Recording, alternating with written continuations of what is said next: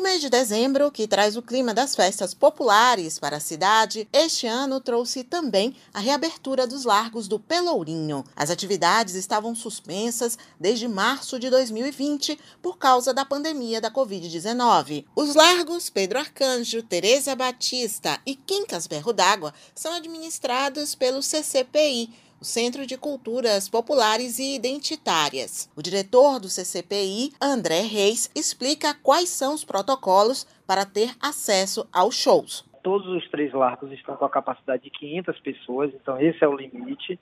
É bom lembrar que para ter acesso a esses largos é preciso que ele tenha o Connect SUS, porque a gente verifica na entrada a gente tem os totens também na entrada para a, a, colocação de álcool em gel e ainda aferimos é, a temperatura. Se você tem banda ou grupo musical e sonha em se apresentar para baianos e turistas, a hora é essa. O diretor do CCPI diz que ainda há datas disponíveis para o verão. Ia foi publicado na portaria pela Secretaria de Cultura, exatamente antecipando e disponibilizando os largos para ocupação de pautas essas pautas elas são por ordem de chegada e pela análise da, da proposta apresentada, é, no sentido de exatamente é, ter uma ocupação é, durante todo o período do verão e, e assim por diante é, nos largos. A ocupação desses largos, ele não estabelece o pagamento de cachê artístico, ele oportuniza o artista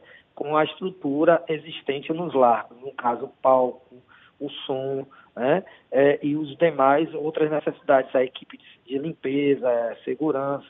Salvador é uma cidade conhecida no mundo inteiro pela sua produção musical diversificada. E quando se fala em lazer por aqui, a música é praticamente um item obrigatório.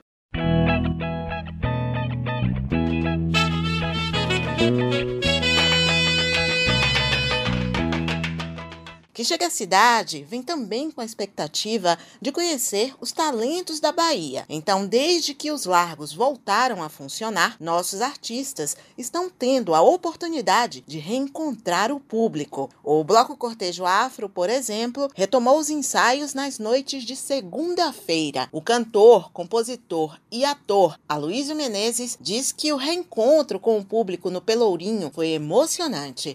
E quando eu olhava lá de cima do palco para o público na plateia, eu sentia o brilho nos olhos de cada um, sabe? Daquela coisa assim, sabe? Do, do contato, da, da energia, a felicidade da gente estar ali mais uma vez cantando, certo? Para aquele público que estava tão carente de uma música, carente de um afeto, carente de um abraço, carente de um sorriso, carente de uma dança.